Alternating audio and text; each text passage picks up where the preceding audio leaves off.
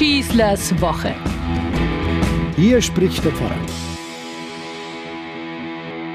Sie war einmal der echte Knaller 2019, unsere erste Münchner Schunkelmesse, also der Sonntagsgottesdienst, ganz im Zeichen des Faschings, auch äußerlich. Alle waren sie da, Prinzenpaare, Gardegruppen, Elferräte, eingeladen von der Faschingsgesellschaft nach Halle aus München. Und es war so ein toller Gottesdienst, eine unglaublich schöne Mischung aus Freude, Lachen und ernsthaften Beten. Natürlich gab's Leute, die davon erfuhren selber nicht mit dabei waren, aber ihrer Meinung nach war das Ganze mit der heiligen Handlung wie eine Eucharistiefeier überhaupt nicht vereinbar. Gut war's, so haben die Menschen in der vollbesetzten Kirche es erlebt, würdig und ehrlich, einfach nur schön. Dann kam die Pandemie und dieser wunderbare Gottesdienst musste gleich zum ersten Mal nach seiner Gründung ausfallen.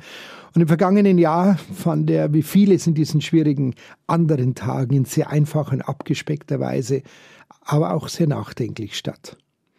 Wir haben viel gelernt. Und darum wird es ihn diesen Sonntag wieder geben. Und zwar noch nicht so unbeschwert wie vor drei Jahren, aber doch unüberhörbar fröhlich. Das Thema ist einfach zu wichtig für uns. Der Fasching ist so eng verwoben mit unserem christlichen Glauben und unserer Botschaft der Erlösung.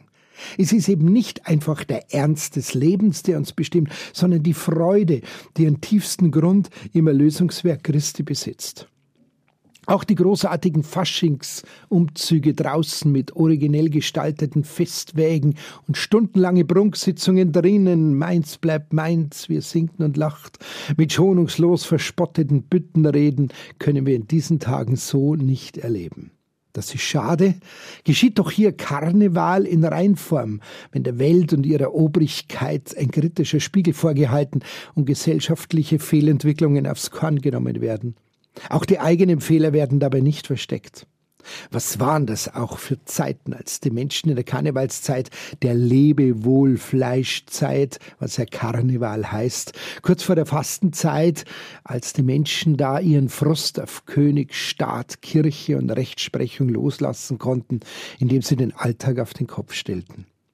In unserer Schunkelmesse kann man das schon optisch wahrnehmen, wenn da die Menschen mit wunderschönen Kostümen und bunten Outfits zum Beten kommen. Im Fasching machten die Menschen die Nacht zum Tag, was ja üblicherweise von der Obrigkeit verboten war, verspotteten das Militär und das Soldatentum mit ihren Narrengarden und nahmen die Sucht der Großen und damit auch ihre eigenen Schwächen nach Titeln und Ehrenzeichen auf die Schippe und verschenkten kurzerhand Papp- und Blechorden. Niemand wurde verschont und auch sich selber nahmen aufs Korn. Inzwischen hat sich da ja vieles verändert. Der Faschingsorden ist eine begehrte Auszeichnung geworden. Für Politiker ist es ein Ritterschlag, den Orden wieder den tierischen Ernst zu erhalten. Die Garden übertreffen mit ihrem Drill sogar noch die Ehrenwachen bei Staatsempfängen und können sich durchaus mit den harten Wettbewerben messen, die schon olympisches Ausmaß haben. Vielerorts ist der Fasching selbst zu einer todernsten Sache geworden, zum richtigen Industriezweig mutiert. Witze und Zotenreißer tingeln von einer Veranstaltung zur anderen. Nicht immer trifft man auf originelle Büttenredner, die mit Witz und Verstand ortsbekannte Verhältnisse aufs Korn nehmen. Das Lachen kann einem da nicht selten im Halse stecken bleiben. Das ist aber heute kein so großes Problem mehr. Man kann ja bestellte Lacher organisieren. Dabei wäre gerade dieses Lachen so ungeheuer wichtig. Denn erst wer über das Gehabe der Menschen, über politische Ereignisse, kirchliche Ansprüche und so manche gesellschaftliche Wichtigtuerei seinen Spaß machen und darüber lachen kann, der nimmt sowohl diese Dinge wie auch sich selbst nicht so ernst.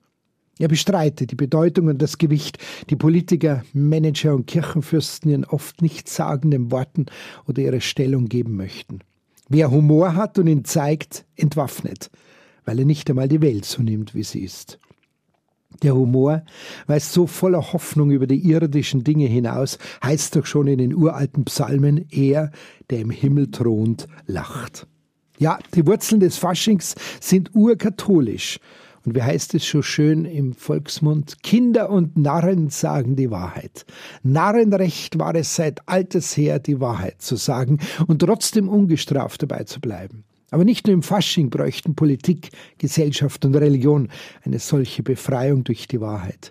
Das meinte schon im Jahre 1509 der niederländische Gelehrte des Renaissance-Humanismus Desiderius Erasmus von Rotterdam, wenn er sagt, die Fürsten bei all ihrem Glück sind doch tief zu beklagen, weil sie niemanden haben, der ihnen die Wahrheit sagt.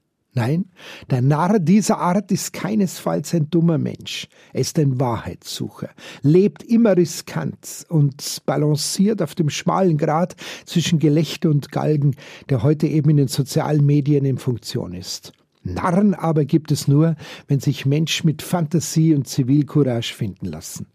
Sie machen mit ihrer Weisheit so manche trüb gewordene Lebenssuppe etwas genießbarer und schmackhafter, gehen auf kritische Distanz zu einer Politik und Gesellschaft, die das Wohl des Menschen aus den Augen verloren haben und nennen auch die menschlichen Unzulänglichkeiten mal direkt und offen beim Namen. In diesem Sinne, lasst euch die Freude nicht verderben, Hello, Alaf oder was auch immer. Das Leben fordert so vieles von uns ab. Lassen wir uns die Freude niemals nehmen. Ich wünsche euch eine gute Woche und einen fröhlichen Fasching, trotz allem. Euer Pfarrer Schießler. Schießlers Woche, ein Podcast vom katholischen Medienhaus St. Michaelsbund und dem Münchner Kirchenradio.